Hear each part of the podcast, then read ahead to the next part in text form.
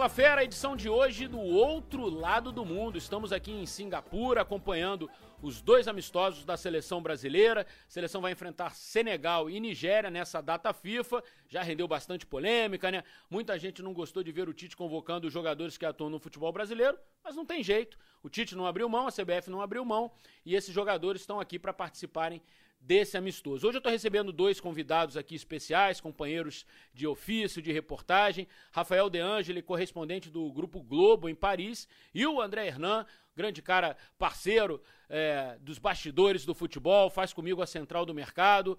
Talvez tenha esse ano, né? Mais uma edição da Central do Mercado, a gente está no aguardo, enfim. Então tamo, estamos nós três aqui acompanhando a seleção brasileira e vamos fazer essa edição do podcast falando sobre tudo, assim. Jogadores brasileiros, jogadores brasileiros que estão na Europa, os clubes. Eu queria aproveitar o Rafael De Angeli já para a gente falar da demissão surpreendente do Silvinho. O Silvinho, que há bem pouco tempo era auxiliar do Tite na seleção brasileira, foi para esse voo solo, digamos assim, no Lyon, com respaldo do Juninho Pernambucano, que é dirigente do Olympique de Lyon então a gente vai bater esse papo aqui com o De Angeli, que acompanhou esse início de trabalho do Silvinho lá.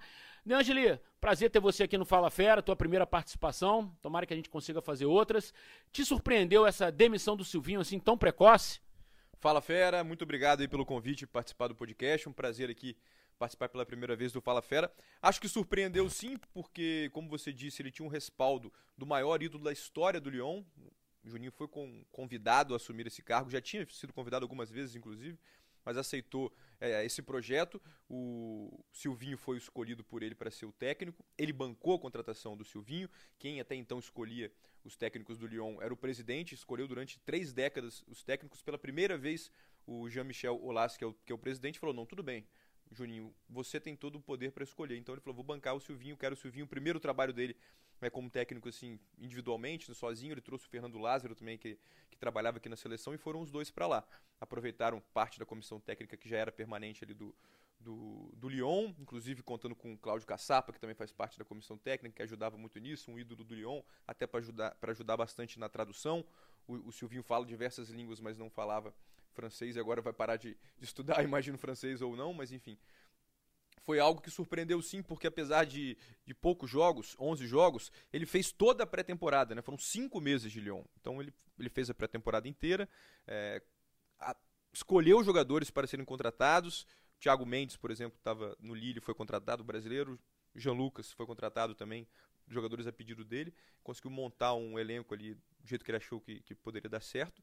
Mas uma sequência muito ruim, oito jogos sem vencer, conseguiu uma vitória nesse meio aí, é, do caminho é, pela Liga dos Campeões, que deu um respiro para ele, mas aí no clássico contra o Saint Etienne, que é um clássico mesmo ali regional, muito grande, é, Saint Etienne e Lyon, acabou perdendo, e aí não, não, não foi, enfim, é, não teve essa continuidade no Lyon, e agora o Brasil não tem nenhum técnico nos grandes clubes do, do futebol europeu, ele era o único, e acaba deixando o Lyon nesse projeto brasileiro que, que acaba arranhando um pouco também a imagem do Juninho, né, que é o maior ídolo da história do Lyon. Escolheu um técnico que não deu certo nesse começo. Infelizmente para ele, infelizmente para o futebol brasileiro também. Eu queria abordar com o Hernan uma, uma situação, porque o Juninho Pernambucano foi nosso companheiro, foi comentarista do Grupo Globo, e ele era um comentarista muito crítico com relação ao projeto dos clubes brasileiros, é, de pouca continuidade dos técnicos, de não acreditar no trabalho a médio e longo prazos. Ele sempre, ele sempre foi muito. sempre bateu muito nessa tecla. E ele assume um clube, um clube onde ele tem total respaldo, como o De Angeli falou, ele é o maior ídolo da história do clube. Ele é, participa pessoalmente da escolha do Silvinho e dois, três meses de início de temporada, ele precisa romper esse modelo. Talvez por decisão do clube, talvez tenha sido acima dele e ele não tenha concordado. É, você acha que, de certa forma, para o Juninho, também agora a continuidade dele como dirigente é ruim por conta. Assim, eu acredito que o Juninho não tenha mudado o jeito de pensar. Então ele deve continuar achando que o trabalho tem que ser feito a médio e longo prazos, com paciência. Mas ele recebeu uma ordem, provavelmente, e teve que mudar. Você acha que para ele também fica numa situação desconfortável, André? Bom ter você aqui de novo. Obrigado, Fera. Fala, Fera, De Angeli. Prazer estar aqui com vocês, batendo esse papo. É, sem dúvida nenhuma, eu entendo que a imagem dele vai ficar arranhada, sem dúvida nenhuma. É, e até fazendo uma comparação e trazendo para o nosso futebol, o Raí, que é o homem forte do futebol do São Paulo, também era contra quando era comentarista na televisão é, de troca de treinador, é, falava que precisava de tempo para dar tempo para a comissão técnica, que resultado não importava no começo, o importante era mesmo o trabalho a longo prazo. E a gente viu um Raí também fazendo, é, demitindo um treinador no caso o André Jardine, que hoje é técnico da Sub-23, por causa de falta de resultado, de eliminação em pré-libertadores. Então eu coloco a mesma situação e o Raí, como ficou arranhado a época no São Paulo, é, é, fez um xizinho ali na, na, na, marca dele como ídolo, eu entendo que é, na França não vai ser diferente com, é, com o Juninho Pernambucano. É, foi muito corajoso ao, ao, apostar num Silvinho, num cara que nunca tinha trabalhado como treinador, é um grande profissional, é um cara que estudou, é um cara que está sempre atento ao, ao, futebol europeu, futebol é, brasileiro, trabalhou com o Tite, um grande parceiro do Tite, mas a, apesar dessa aposta ter sido muito assim alta, é, vai pagar um preço também. Então, inevitavelmente, é, a, a, a, imagem do, do, Juninho nesse primeiro momento, nesse novo é, cargo agora como, como dirigente, sem dúvida vai, vai ficar um pouco arranhada assim. E mais uma vez a gente tem um técnico brasileiro é, não tendo sucesso num time, digamos assim, grande na França, mas médio né, em nível europeu.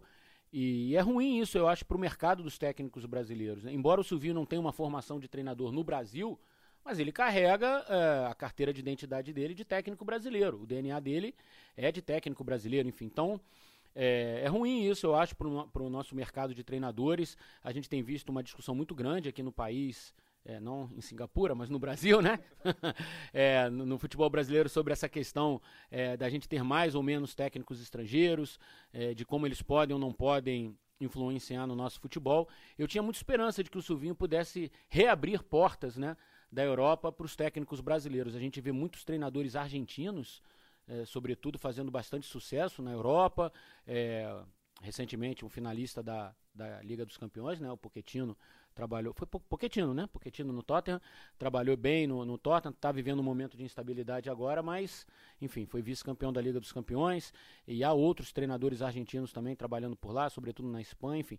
Então eu achava que o Silvinho poderia reabrir a porta para o mercado brasileiro acho que mais uma vez a gente vai criar essa discussão por que será que os nossos técnicos não conseguem sucesso na Europa. Agora eu queria falar é, de um outro personagem brasileiro, esse ainda muito maior do que o Silvinho, com todo respeito ao Silvinho. O Neymar também está na França, é, viveu momentos delicadíssimos, coisa de um mês atrás. É, ficaria, não ficaria? O De Angeli acompanhou essa novela de perto por lá. É, ele não foi para o Barcelona, não foi para o Real Madrid, enfim, continuou no Paris Saint-Germain e teve um começo muito difícil, muitos protestos. Eu achei até aquela, aquela faixa que a torcida do Paris Saint-Germain colocou sobre a Vila Mimosa muito desrespeitosa, não com o Neymar, mas sobretudo com, com o povo brasileiro, enfim, com o povo carioca.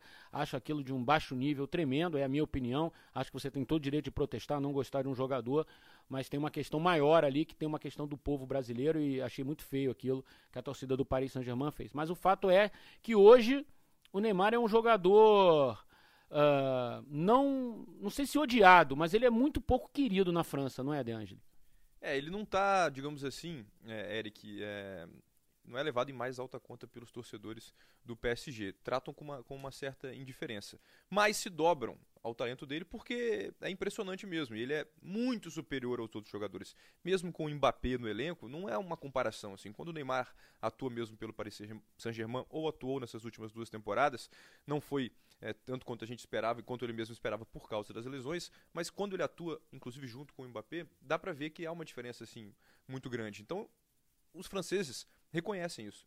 Talvez gostariam, esperavam que ele fizesse alguns atos aí de, de demonstrasse um carinho maior pelo Paris Saint-Germain, até antes de pedir para sair, ou pelo clube, mas também não dá para mudar a essência da pessoa. Se ela não está feliz ali, que é o caso dele, ele não está feliz aí, ali não estava, é, talvez seja melhor que ele seja sincero e, e, enfim, faça o seu, o seu trabalho, quer jogar futebol, e isso, isso felizmente ele está fazendo, do que ficar fazendo algo de fachada, né? Então ele, basicamente o momento dele é esse hoje. Ele entra, joga, fez quatro gols em cinco jogos, decidiu três jogos com, gol, com gols no finalzinho da partida e trouxe pontos para o PSG que está na liderança do campeonato francês. Depois do jogo, que normalmente os jogadores, os, os jogadores do Paris Saint-Germain ali, geralmente liderados pelos seus dois capitães, pelo Marquinhos e pelo Thiago Silva, vão ali para a torcida dos ultras, né, na torcida organizada, fazem um aceno, cumprimentam, o Neymar não vai. Ou seja, ele entra em campo, joga 90 minutos, faz o que ele tem que fazer, atua ou bem ou mal, neste momento está atuando bem, e depois do jogo ele não vai cumprimentar a torcida e sai. E eu acredito que, que talvez seja esse o, o, protocolo adotado por ele, ou será pelo menos, nos primeiros meses. Se ele vai mudar de ideia, se ele vai enfim, criar uma empatia maior com o torcedor, a gente vai ter que esperar para ver. Mas acho que hoje ele vai continuar fazendo isso. É, ele é bem está tá sendo bem menos vaiado do que no primeiro jogo. Aquele primeiro jogo que você citou foi impressionante mesmo. Faixa, a faixa é, é terrível, é chula, é, é, feio demais. Eu tive, inclusive, que, que, que traduzir para os franceses, né, porque a faixa estava em português. Dizia Neymar, é, pai, venda seu filho na Vila Mimosa, né, que é um bairro do Rio de Janeiro, que tem uma zona de prostituição forte por ali, assim, bem conhecida, é, por, especialmente para os cariocas, e os franceses até, como eu estava na, na, na, zona, na área de imprensa, eles me perguntaram, pô, o que, que é isso? O que, que é Vila Mimosa? Então eu tive que explicar um pouco para eles, e eles ficaram assim, cara, sério? Então é... O paralelo parece óbvio, né? Não preciso explicar o paralelo da frase dele, mas é muito forte, então surpreendeu a todo mundo. Mas isso foi no primeiro jogo. E, e, eles disseram, deixaram, os, os, ultras disseram que não fariam mais nenhum tipo de manifestação é, forte, iam tratar o Neymar com indiferença. E realmente as vaias diminuíram quando o nome dele é anunciado no, no telão. Ele não é mais vaiado durante o jogo, até porque é, fica difícil vaiar um cara que está decidindo o jogo para você, né? no caso dos ultras. E a torcida ordinária, né, os outros torcedores que não são é, os ultras, a torcida organizada, já aplaudem o Neymar desde aquele primeiro jogo, quando ele decidiu, aplaudem normalmente. Não é um, algo, ele não é exaltado durante a partida como era quando chegou, com, com, com aquela, aquele canto famoso que era do Raí, né, da Aquarela do Brasil, todo mundo cantando, Neymar, Neymar, antigamente era Raí, Raí, ninguém canta mais isso. Mas vão levando, vão, levando na banho-maria essa história, enquanto ele continuar jogando, será interessante para o torcedor do PSG. Em breve teremos o retorno dele na Liga dos Campeões, e aí sim é, ele pode ainda mudar para melhor essa imagem com o torcedor. Ele vai voltar contra o Bruges agora, dia 22 de outubro, e será o primeiro jogo dele nessa Liga dos Campeões. Ele estava suspenso os últimos dois jogos. E vamos ver como é que vai ser a atuação dele. Acredito que, que se ele seguir esse, esse nível do campeonato francês, mesmo a gente sabendo que na Champions é mais difícil, é, aos poucos os torcedores vão. Vai, vai reconquistando os torcedores. É um relato muito bacana do De Angeli sobre essa, esse momento do Neymar na França. Eu tenho uma opinião, acho que um ídolo do tamanho dele deveria ter conduzido melhor esse episódio todo. Obviamente, ninguém é obrigado a ficar em lugar nenhum, né? mas quando se assina um contrato, você precisa, no mínimo, respeitar esse contrato e respeitar quem te deu esse contrato. É, então, ele deveria ter conduzido melhor o episódio. Eu não sei o que foi tratado. É, com o pai dele, com os dirigentes do Paris Saint-Germain, se havia essa possibilidade um dia dele sair quando ele quisesse, porque o combinado não é caro. Não me parece que isso tenha sido combinado, porque o Paris Saint-Germain não ia gastar 222 milhões é, se, se contasse de, com o humor do Neymar. Ah, amanhã eu não quero mais. Então, assim, é, acho que ele conduziu muito mal o episódio, ele, o staff dele. Enfim, ele agora vai ter que é, subir novamente a montanha, né? Como o De Angeli falou, ele vai precisar fazer muito em campo, fazer pouco fora de campo, é, ser muito discreto fora de campo, eu diria até. Acho que a participação dele aqui na seleção brasileira pode ajudá-lo, porque aqui ele é blindado, aqui o Tite tem quase que um carinho paterno por ele mesmo, trata ele muito bem, como nenhum técnico europeu vai tratar. É quase que uma situação de paternalismo mesmo, vai além do profissionalismo. Então eu acho que essas passagens do Neymar sempre pela seleção brasileira dão uma energia nova para ele, acho que pode ajudá-lo. Mas, no todo, o que ficou foi uma imagem muito ruim do Neymar para o público externo. Eu queria saber do Hernan, é, o Hernan viu o Neymar começar a carreira no Santos, é, acompanhou os primeiros jogos do Santos na Copinha, depois no futebol profissional, enfim. Eu que sou do Rio de Janeiro, acompanhava mais de longe pela televisão, o Hernan cobria mais os times é, paulistas e viu o, o Neymar subir de produção.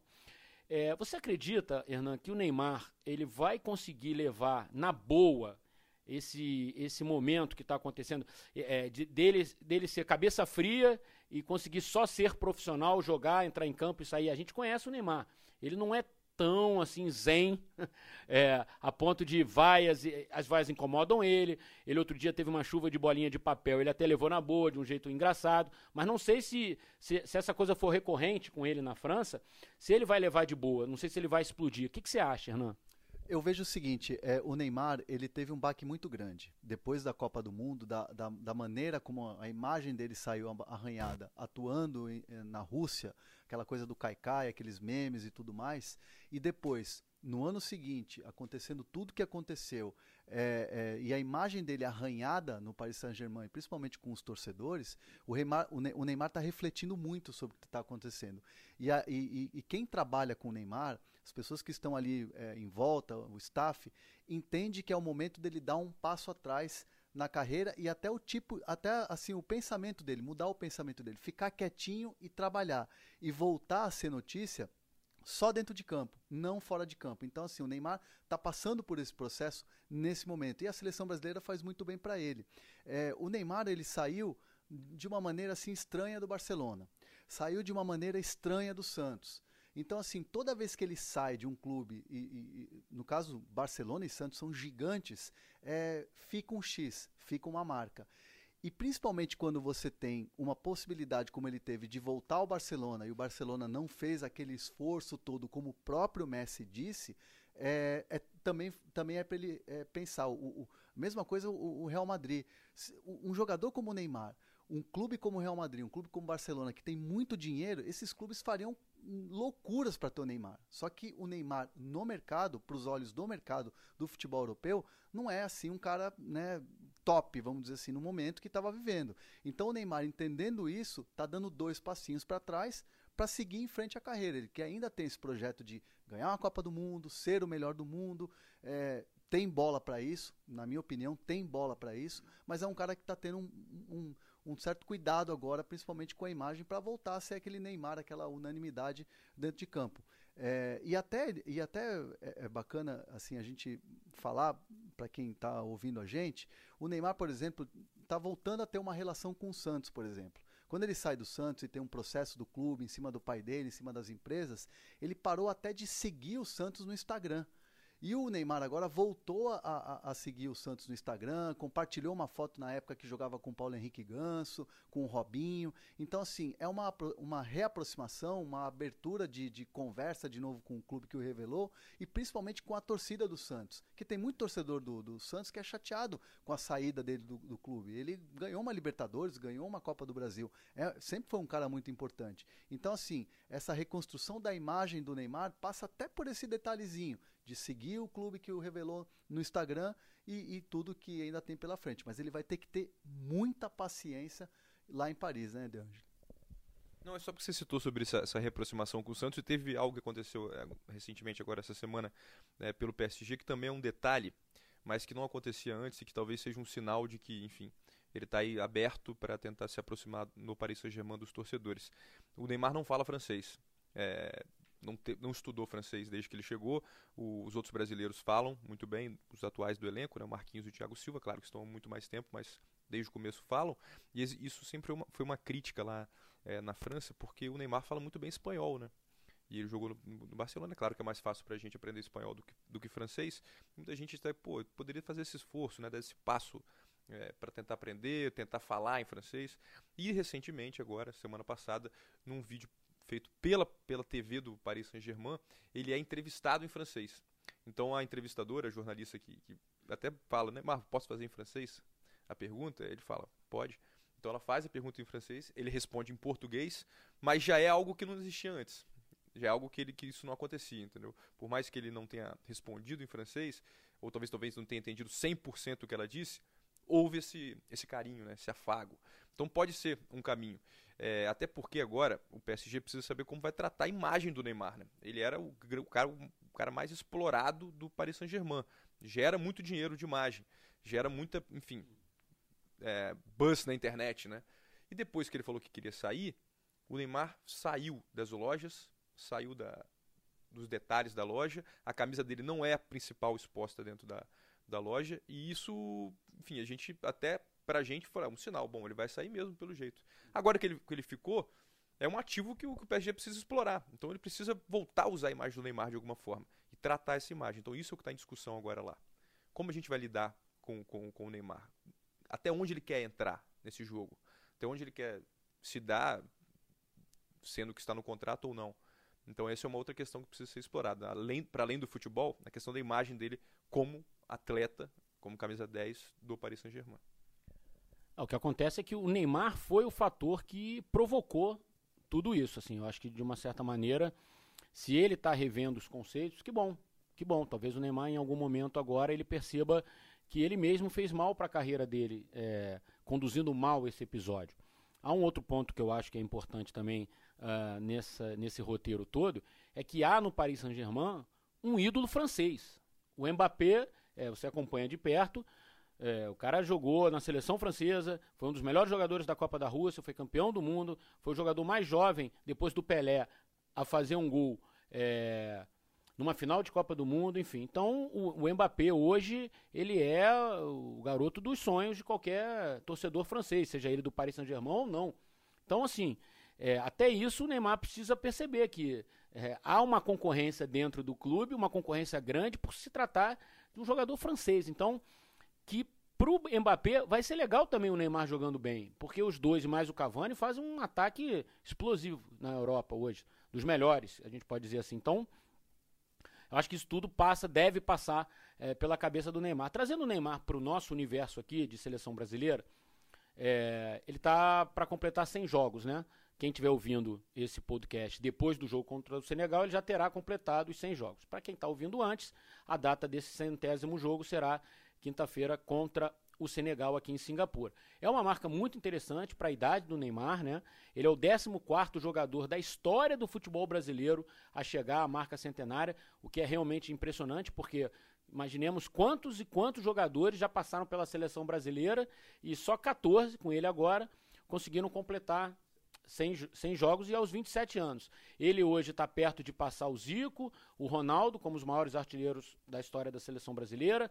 É, tem tempo suficiente para buscar o Pelé, que é o maior artilheiro da história da seleção brasileira. Enfim, então, é, por mais que a, o Neymar tenha feito alguma besteira aí nos dois últimos anos, é, Papai do Céu ainda deixa uma estrada bacana para ele trilhar se ele quiser, se ele tiver a cabeça. Então, vai depender muito dele agora. Acho que é um momento importante da carreira para ele saber é, aonde ele quer chegar. Sem esse papo de ser melhor do mundo, bola de ouro, enfim, eu acho que para o Neymar talvez seja muito mais importante hoje se consolidar como um grande jogador, mais do que como o melhor jogador do mundo de uma temporada. Eu acho que assim, os números que o Neymar já conseguiu, é, ele já ganhou tudo, tudo, tudo. Falta ele ganhar uma Copa do Mundo pela seleção brasileira.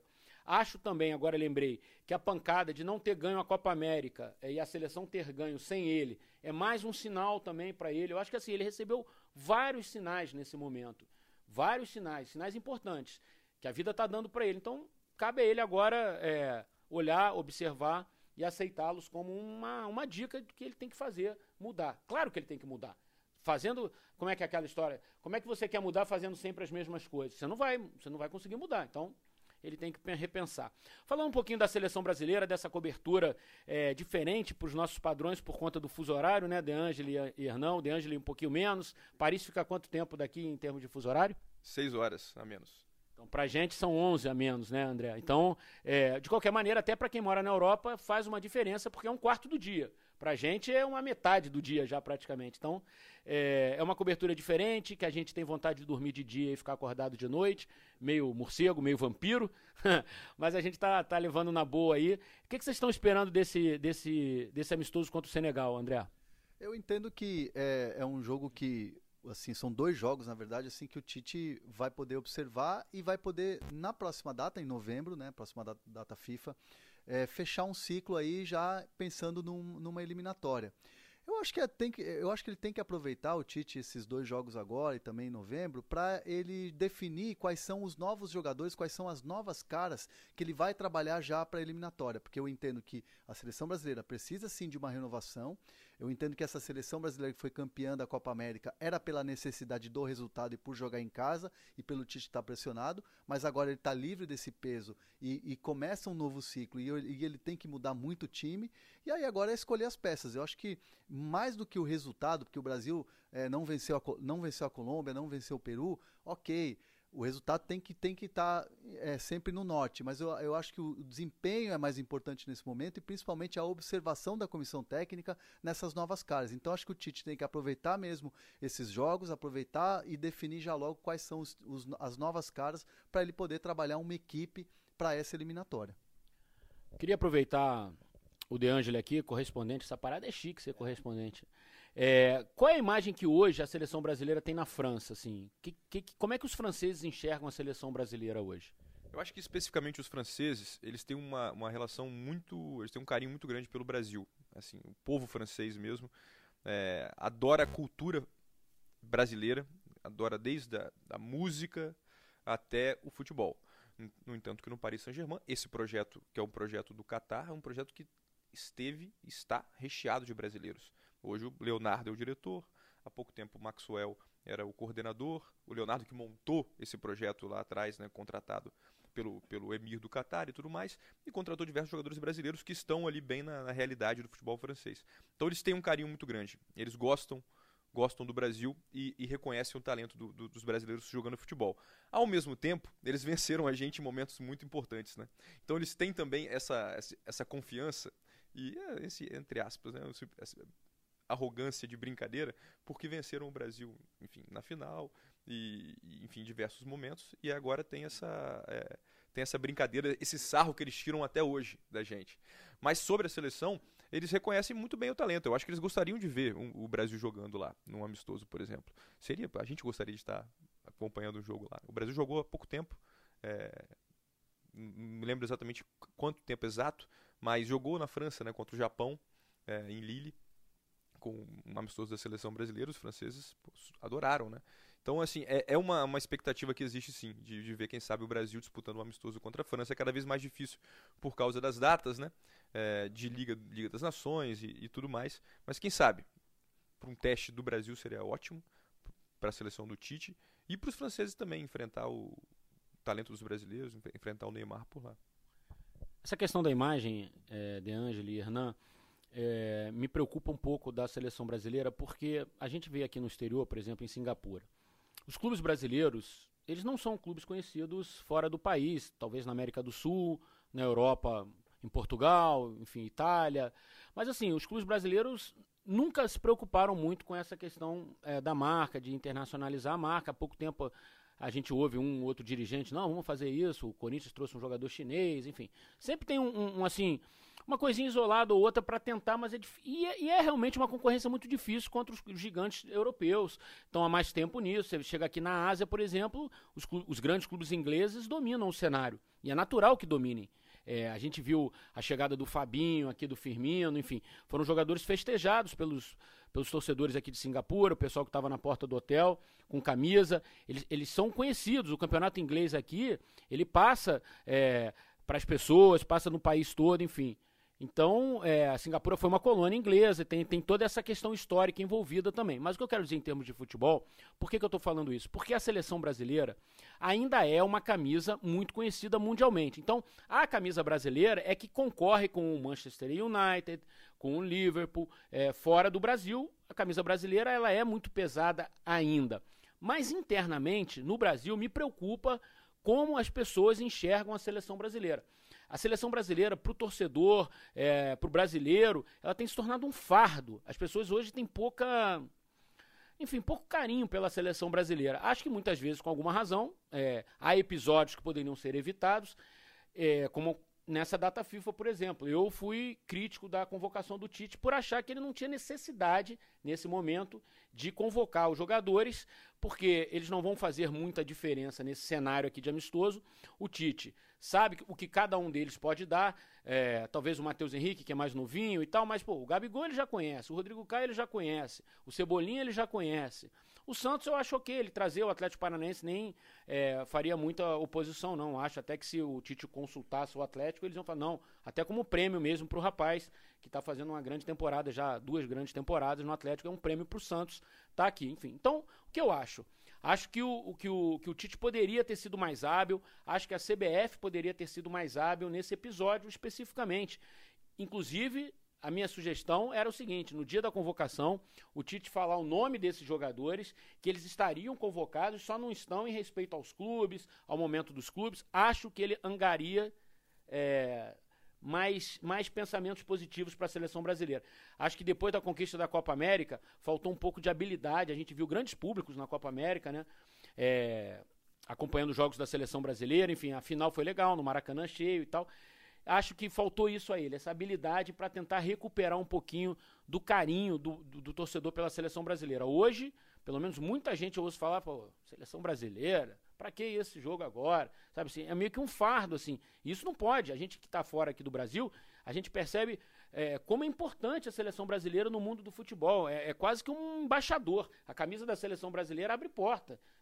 Há muitos anos já fazia isso e continua fazendo. A gente vê torcedor na porta do hotel com a camisa da seleção. Não é com a camisa do Corinthians, do Grêmio, do São Paulo, do Flamengo, do Santos. Não é. É a camisa da seleção brasileira que está ali.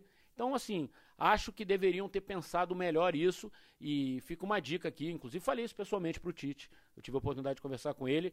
E falei. E, e, e senti, assim, ele não falou nada mas eu senti assim. Eu não sei se ele, se, ele, se ele imaginou que teria uma repercussão tão negativa a convocação, viu, André?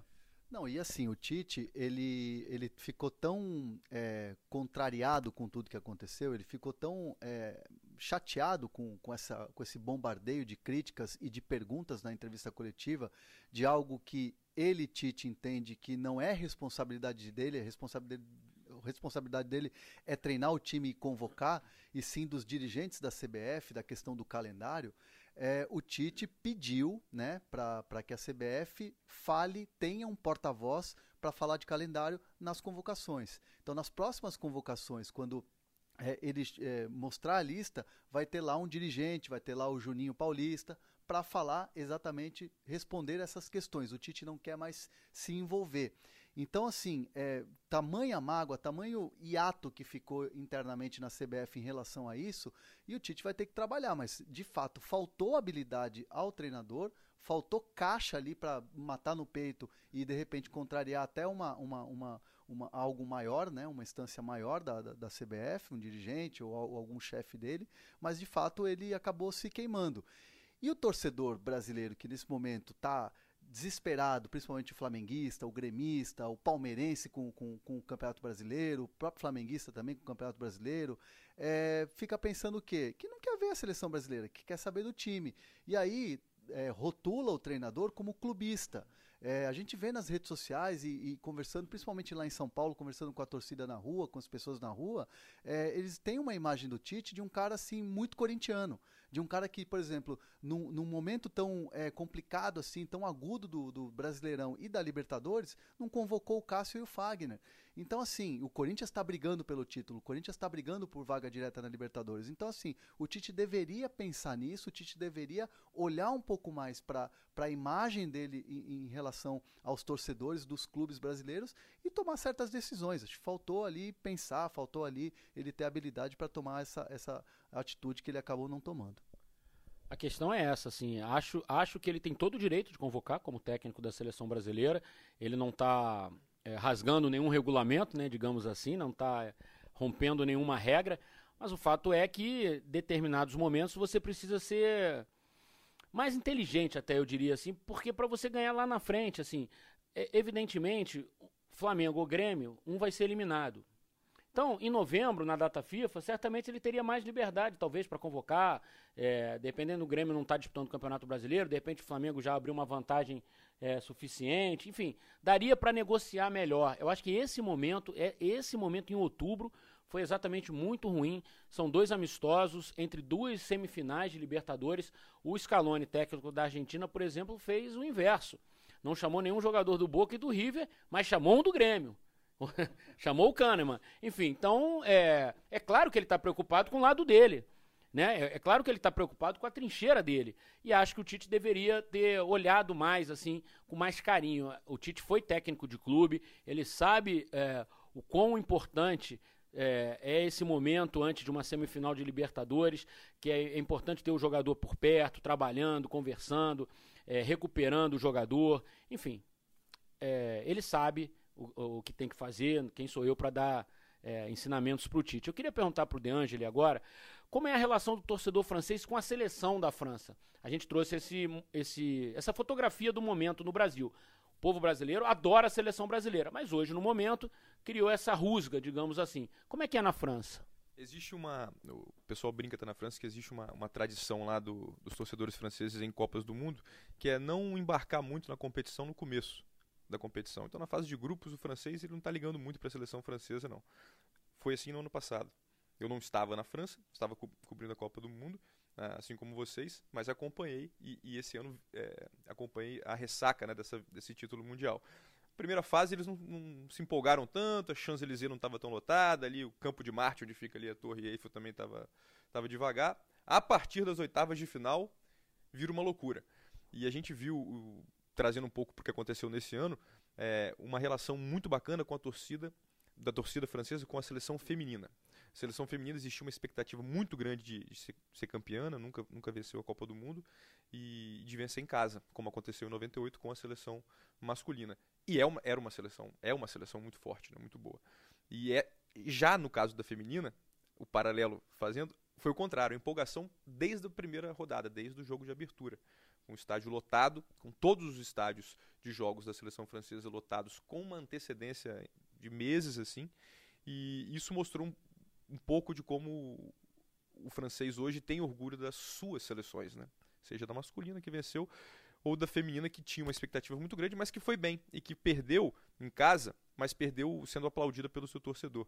É, foi bacana o jogo entre seleção brasileira e seleção francesa na Copa do Mundo também. Foi bem legal, porque, enfim, duas seleções talvez que eles mais gostem no, no mundo, né? A própria francesa e, em segundo lugar, o Brasil. Então existe uma relação, sim, forte, eu acho, e, e bacana entre, o, entre os dois países, especialmente depois que eles tinham perdido a Eurocopa em casa e conseguiram o título do Campeonato Mundial. Então, é, só para dar um, rapidamente a, a, opinião sobre o assunto que vocês estavam falando antes, eu, eu entendo perfeitamente é, e não, não estava na, no Brasil na Copa América, então não vi de perto como é que foi a relação do brasileiro com, com, com o Tite e com a seleção brasileira. Mas me parece que mesmo com o título da Copa América, ele ainda não conseguiu recuperar o que ele tinha antes da Copa do Mundo. E, e, eu entendo que ele teve que fazer uma escolha. E ele pensou no dele, antes de pensar em qualquer outra coisa. Então ele, ele optou, pô, o cara, quero trazer quem eu quero ver aqui perto. Eu não vou, não vou fazer nada, mais ou menos o que o Neymar fez, eu não vou fazer nada para agradar ninguém não quero agradar nenhuma torcida, eu quero trazer quem eu quero ver aqui no treinamento. Então eu vou trazer o Gabigol, vou trazer o Rodrigo Caio, vou trazer os jogadores é, do Grêmio, porque eu quero vê-los aqui jogando contra seleções que são é, fortes no universo delas. Né? São seleções africanas que foi uma foi segunda colocada na Copa Africana, outra foi terceira. Não são, não são seleções fraquíssimas também. Especialmente Senegal, que tem jogadores é, de nível, pelo menos um, que foi, estava entre os 10 maiores do mundo, foi o Mané que tem jogadores, tem um meio campo que joga com, no PSG com o Neymar, com o Marquinhos, com o Thiago Silva, que é o Gay, que é um ótimo jogador, que dizem na França que é uma mistura do Kanté com Matuidi, da maneira de jogar ali, e tem um zagueiro que é o Koulibaly do Napoli, que é um bom zagueiro também. Então, assim, ele quer, quer, ver, quer, quer ver a seleção brasileira o mais forte possível, eu acho que ele teve que fazer uma, uma escolha, e ele escolheu pelo dele, escolheu pelo trabalho dele antes do trabalho dos outros. Vamos ver o que vai acontecer, né? Então, só que, é, diferentemente do Neymar, que o que ele faz só faz mal para ele, o Tite é o técnico da seleção brasileira, que é uma espécie, ele é um embaixador do futebol brasileiro, não só da seleção, mas ele é a figura máxima no futebol brasileiro. É, a gente sabe disso. O técnico da seleção brasileira tem uma representatividade grande, não só no Brasil, mas fora do país também. E não é legal, eu acho, para um técnico da seleção brasileira é, não ser querido pelo torcedor brasileiro. Não estou dizendo que é o caso do Tite nesse momento. Acho que é, Há uma rejeição é, pontual agora por conta dessa convocação, mas eu acho que é sempre bom o técnico da seleção brasileira ser um cara querido pelo torcedor, um cara admirado pelos outros colegas, um cara é, ter portas abertas em todos os clubes. Você imagina o Tite chegando hoje no Flamengo? Acho que o pessoal ia olhar meio torto para ele, né? Acho que o Jesus ia olhar para ele e falar assim: pô, Tite, precisava? Enfim, e acho que não é o caso. Acho que o técnico da seleção brasileira, o técnico da seleção francesa, uh, o técnico da seleção alemã, técnicos da, das seleções grandes, tradicionais, campeões mundiais, enfim, acho que eles têm que ter essa autoridade mesmo, assim, maior para as pessoas olharem para ele de um jeito diferente. Eu acho que o Tite tinha isso até a Copa do Mundo, como você falou. É, perdeu um pouquinho com a derrota. A gente no Brasil é muito resultadista. Enfim, eu sou resultadista, mas acho que não deveria ter tirado o Tite. acho que ele deveria ter continuado mesmo, como continuou. Não, e, e, detalhe, né? Que antes da Copa do Mundo, tinha gente que queria o Tite como presidente do Brasil. Por que, que você não se candidata, Tite? Eu voto em você. Então, assim, é, ele perdeu muito, é, assim, não vou dizer credibilidade, porque o Tite é um grande profissional. É admiração mesmo, né? Então, é, e o curioso é que até, até a maneira como ele, como ele cuidou do, do, Neymar, que ele levou o caso Neymar, principalmente antes da Copa América, a questão do vestiário, do pai do Neymar entrando no vestiário, isso gerou muita polêmica. Os torcedores não, não curtiram muito a atitude do Tite de falar tem que entrar mesmo, se fosse meu filho eu entraria também no vestiário. Ele como entidade máxima do, do futebol brasileiro, como cara, o, o, do técnico, né, uma representatividade muito grande. Então, de repente, ele abrir um, um, espaço que é sagrado para o jogador, para a comissão técnica, como um vestiário, numa situação completamente diferente, uma pessoa que, por mais que seja pai do Neymar, mas ele estava lá dentro, é, isso também acabou distanciando um pouco, principalmente do, do, do, público mesmo, em geral. Então, assim, são vários fatores que deixam o Tite ali um pouco embaixo. Mas aí ele está tendo a chance agora, vai ter mais um ciclo aí para tentar mudar essa história. É, não vai ser fácil para ele mesmo, não. O André lembrou desse episódio do vestiário em Brasília, né? É, no amistoso contra o Catar antes da, da Copa América, e bem lembrado pelo André, de fato também não pegou bem essa atitude do Tite. Não sei o que eu faria, é, ser engenheiro de obra pronta também é mole. Não sei se eu, técnico da seleção brasileira, permitiria que um pai de um atleta machucado entrasse. É, se eu fosse pai, eu também teria vontade de entrar, não teria, não sei. É difícil falar. É, a gente tem que ouvir quem é do mundo do futebol. E no mundo do futebol, isso não é uma atitude comum. Não é o normal acontecer. Então a gente acaba tendo que botar na balança é, essa questão assim mais humana e essa questão do procedimento mesmo. É, a situação do Neymar não era uma situação grave, é, não foi uma lesão assim como ele teve na Copa do Mundo, por exemplo, que naquela, naquele momento lá em Fortaleza as pessoas acharam até que ele podia ter uma coisa mais grave, não andar mais, enfim, ter problemas, sequelas gravíssimas para o restante da vida. Naquele caso foi uma torção de tornozelo, né, um problema que o impediu de jogar a Copa América, mas nada muito sério, enfim. Então, é, realmente a lembrança do André foi boa e acho que o Tite vai demorar a reconstruir. A gente no Brasil, embora a gente. O futebol é, do domingo não é o mesmo da quarta-feira, mas a seleção brasileira não tem o domingo e a quarta, né? Ela, ela, tem outubro, ela tem setembro, ela tem novembro, enfim. E até um jogo a Vera mesmo, só em março do ano que vem, quando vão começar as eliminatórias. Então o caminho do Tite agora realmente ficou um pouquinho cheio de curvas, ele vai ter que saber trabalhar e poderia ter melhorado, né? Por isso que eu digo que ele foi pouco hábil, assim, ele sabendo desse peso todo que está acontecendo no entorno dele, ele poderia ter usado um pouquinho só de habilidade, ter se sacrificado um pouquinho. Eu vou me sacrificar um pouquinho aqui, não vou ver tal jogador, mas eu sei que isso por um bem maior, inclusive para ele, recuperar um pouquinho desse carinho todo seria é, a atitude mais correta. Mas enfim, o Tite sabe o que está fazendo. Foi maravilhoso esse podcast, espero que todos vocês tenham gostado. É, a gente falou bastante é, de seleção brasileira, do Neymar, enfim. Normalmente aqui no Fala Fera a gente fala muito dos clubes cariocas, mas eu aproveitei a oportunidade de ter o Rafael De Angeli, grande repórter, vi começando também na carreira como o André Hernan, tô ficando velho, daqui a pouquinho Estou passando o microfone em forma de bastão para eles. Queria agradecer demais. Estamos com quase 45 minutos, tempo regulamentar quase esgotado. Vou deixar esses minutos finais para eles falar o que eles quiserem sobre o futebol. Hernan, começa. Vou trazer uma informação legal. É, a gente estava falando no começo do nosso podcast sobre o Silvinho, né? E aí fica aquela dúvida: será que o Silvinho voltaria a fazer parte da comissão técnica do Tite? Nesse momento eu entendo que fica difícil porque até a vaga que é do Silvinho está sendo trabalhada para o César Sampaio. O César Sampaio já é a segunda convocação que ele trabalha com o Tite como assistente. E assim, é, pelo que eu tenho conversado, é, o, o, César Sampaio tem, tem, trabalhado muito forte. Ele tem trabalhado assim, parece que ele faz parte já da comissão técnica. Isso tem agradado muito o Tite e o Sampaio também está muito empolgado. É, eu escutei a seguinte frase: o, o Sampaio ganhou de tudo mas na seleção brasileira ele, ele não tem um título mundial. E ele gostaria de ter esse título mundial que ele não teve como jogador. Então, de repente, o Sampaio está aí entrando no projeto de Copa do Mundo. Seria é, seria para ocupar exatamente a vaga do Silvinho. Falta um minutinho para acabar o podcast, 45 minutos. Me despedir aqui do Hernan. Obrigado, Hernan. De Angeli, suas considerações finais. Posso falar um, contar um relato aqui então interessante? Estava no primeiro treino aqui da seleção brasileira, teve aquela peladinha da comissão técnica, pô, tinham quatro jogadores, jogadores ali, craques atuando. E, e, a gente na expectativa do Bebeto entrar. O Bebeto acabou não entrando, o Bebeto tá aqui como chefe de delegação. É, eu, por exemplo, vi a Copa de 94, foi a primeira que eu vi, assim, digamos, é, pela televisão com mais atenção. E, e, e, é impressionante, né, ver como a admiração dos outros jogadores tem por aqui. A gente viu os jogadores novos, né, falando sobre a sua chegada na seleção. Cara, eu sonhava em estar aqui. O Matheus Henrique falando sonhava cheguei, tô no café da manhã, tá lá o Neymar, tá o Bebeto ali. Enfim, Bebeto tá aqui entre nós também, um, um grande craque do futebol brasileiro, um símbolo do futebol brasileiro e, e, certamente vai, vai chamar a atenção dos torcedores também, mesmo sem entrar em campo por aqui. Foi um prazer, Fera. Você é craque, sabe disso. Muito obrigado pela, pela honra de participar e vou escutar esse podcast aqui em Singapura depois eu escuto na França de novo também. É isso então, galera. O, só para encerrar então, o De Angeli falou dos, dos jogadores, ex-jogadores que fazem parte aqui da comissão técnica. A gente tem o Juninho Paulista como chefe né, da comissão técnica, o Tafarel, preparador de goleiro, César Sampaio, que é um auxiliar pontual, o Bebeto, chefe da delegação. E a gente está esquecendo do Tite. O Tite também não jogou, mas o Tite foi um bom jogador de futebol. Não, não nesse nível, mas foi um bom jogador. Jogou no Guarani, vice-campeão brasileiro em 86, perdeu num jogão pro São Paulo. Mas isso aí é papo para outro podcast. Um abraço, galera. Espero que vocês tenham gostado. Fala Fera!